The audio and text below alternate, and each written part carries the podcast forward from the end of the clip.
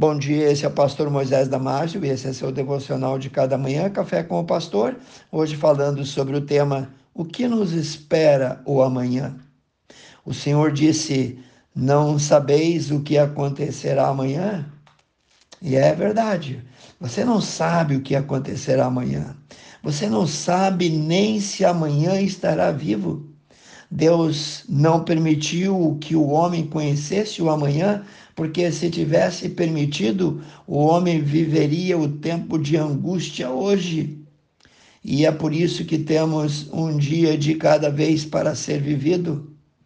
Cada dia é incomparável, cada dia é único, cada dia é singular, é exclusivo e você não vai vivê-lo nunca mais. Não, não aquele dia.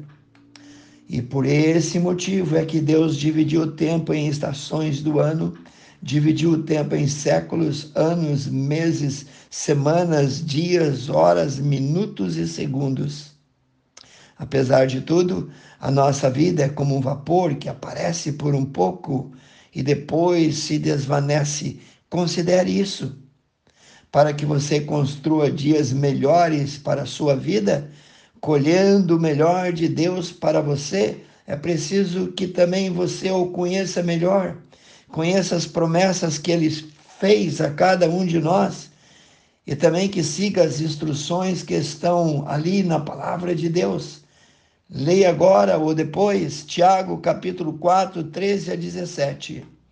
Tudo que você precisa é ter a compreensão de que tem apenas o dia de hoje para viver e precisa vivê-lo muito bem, como se fosse o único dia ou último dia da sua vida. Sim, porque o amanhã pertence a Deus. E o amanhã você estará prestando contas a Ele. Pense nisso, considere isso. A grande questão na vida de cada um de nós deve ser o que Deus quer de mim e não o que eu quero ao abrir nossos olhos pela manhã ou quando acordamos, temos que dizer, como o salmista disse no capítulo 118, versículo 24: Este é o dia que fez o Senhor, regozijemo-nos nele, alegremo-nos nele. Deus é apaixonado pela vida e quer que sejamos também. Ele é tão apaixonado por nós e pela vida que a única coisa que nos proíbe que ele nos proíbe, é aquilo que verdadeiramente pode nos separar dele, o pecado. O salário do pecado é a morte, o salário do pecado é o inferno. Uma coisa podemos fazer até no meio de todas as nossas incertezas. Vou ler contigo Filipenses 4, 6 e 7. Escute bem. O grande apóstolo Paulo diz: Não estejais inquietos, ou seja, não estejais ansiosos por coisa alguma, ante as vossas petições, antes os vossos pedidos sejam em tudo conhecidas diante de Deus pela oração e súplica com ação de graças. E a paz de Deus, que excede a todo entendimento, guardará os vossos corações e os vossos pensamentos em Cristo Jesus. Muitos enganosamente acreditam que o dinheiro resolve qualquer situação, mas é engano. O dinheiro compra remédio, mas não compra saúde, compra bajuladores, mas não faz verdadeiros amigos, compra uma boa causa, mas não compra tranquilidade, compra o conforto, mas não compra paz interior.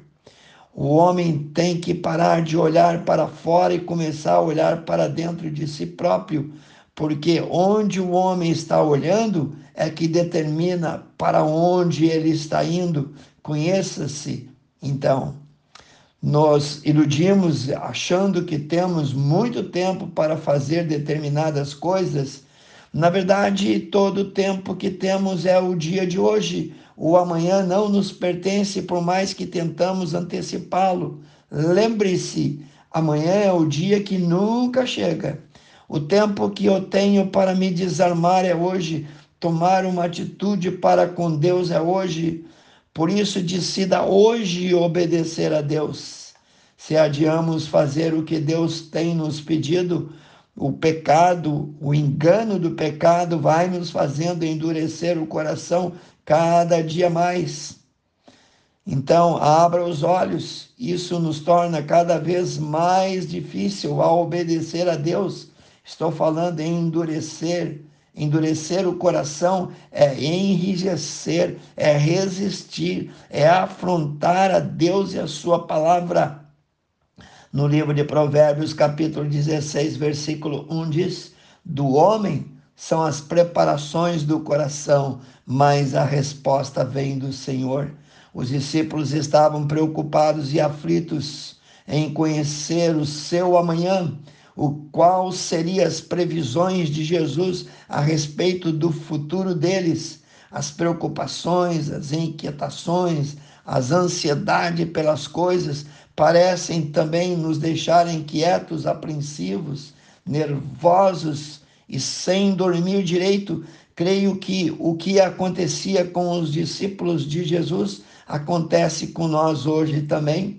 Jesus viu a agitação, a intranquilidade deles e no final da sua palavra ele conclui dizendo: Não vos inquieteis pelo dia de amanhã, porque o dia de amanhã não nos pertence. Basta cada dia o seu mal. Leia Mateus 6, 25 a 34. Quero orar contigo, excelentíssimo Deus e eterno Pai. Pai amoroso misericordioso, abençoe cada um que ouviu, Senhor.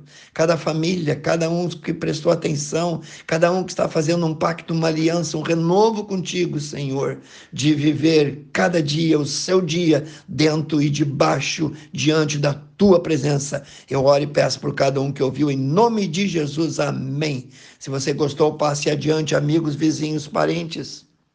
E eu te vejo no próximo Café com o Pastor.